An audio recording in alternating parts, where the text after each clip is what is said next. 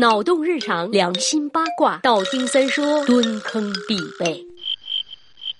待到秋来九月八，我花开后百花杀，冲天香阵透长安，满城尽带黄金甲。没有想到老谋子的电影《满城尽带黄金甲》片名是出于一首诗吧？而这首诗的作者是唐末的黄巢。古往今来，对于这个人的定义啊，都说他是农末农民起义军的领袖，推动了历史的前进。当然了，这种说法呢，也是九年制义务教育里课堂上我们所接受的辩证唯物主义历史观。那么事情的本来面目真的是这样吗？黄巢说起来，其实还算是一个富二代，家里是。世代以贩卖私盐为业，家境十分的富足。他善于剑术、马术，粗通笔墨。小的时候就会写诗。不知道是他命不好赶上了乱世，还是乱世成就了他在历史上的威名。在唐朝末年，全国各地连年发生水旱灾害，民不聊生啊！大江南北民变不断。当时还有一个私盐贩子叫王先知，聚众数千人揭竿而起，说是要讨伐唐王朝吏治腐败、赋役繁重、赏罚不平等的这些个罪恶。皇朝生性喜欢动乱，骨子里就不安分呐。看到别人起义啦，就。跟着去凑热闹，投身农民革命了。到了后来，又撇开王先知单干，他领导的农民起义，历时最久，遍及最大，影响也最深远，转战近半个唐朝江山，导致唐末国力大衰。但是对于黄巢的这段起义史，近年来评价就不那么统一了。什么叫起义呀？不是所有的造反闹事儿都叫起义好吗？最起码你得够得上一个义字。再来看看黄巢，从他起兵到败死，一直没有彻底推翻唐王朝的想法。在这个过程当中，他曾经五次向唐王朝起降求官，平均每年一次，一直到他自立皇帝。说白了，这是什么呀？就是你不给我官做，我就要作。另外，黄巢这个人很残暴。公元八七九年，他攻占广州以后，开始屠城，屠杀回教徒、基督教徒、犹太人及平民共十二万人。后来打进长安，自立为帝，天天荒淫无度，纵情声色。有人写了一首匿名诗讽刺他，因为找不到具体是哪一个人，他就砍了三千多个儒生的头啊。后来在长安站不住脚，外逃之前。黄巢还一把火烧了长安城，安史之变，安禄山都没有这么缺德呀！这座周秦以来一直作为首都的古城，竟然在黄巢这里付之一炬。哎，那说了这么半天，黄巢也盗墓吗？当然盗墓啦！这么一个狂人，啥事儿干不出来呀？闹革命不就是造反？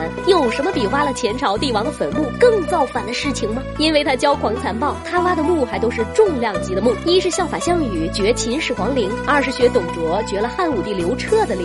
三是掘了武则天与李治的合葬墓乾陵，但这个土老帽比不了曹操，甚至也比不了董卓。在他周围都是一些文化素质不高的农民，没有像吕布这样的能人，不懂得挖坟掘墓的技巧和诀窍，甚至连基本的常识都没有。很多陵墓都是掘而未开，啥意思呢？就是找不到墓道，挖不着墓，只能把包裹在外边的土堆给刨了。比方说武则天的乾陵藏在梁山，皇朝掘陵的时候动用四十万起义军在梁山西侧挖山不止。据说挖了差不多半座梁山了，但最后仅挖出一条深四十米的黄巢沟，加上乾陵的结构实在是太坚固了，兵士们弄不清楚乾陵的内部结构，就挖错了方向，乾陵这才躲过了劫难。所以说也得是感谢黄巢的愚蠢，要不这座陵墓啊都保存不到今天。那说到今天这儿啊，唐朝以前的那些个掘墓者，我们算是说完了。下一期咱就要说说宋代以后一直到近代的挖墓狂人了，约吗？呵呵呵呵呵，下期见。拜了个拜！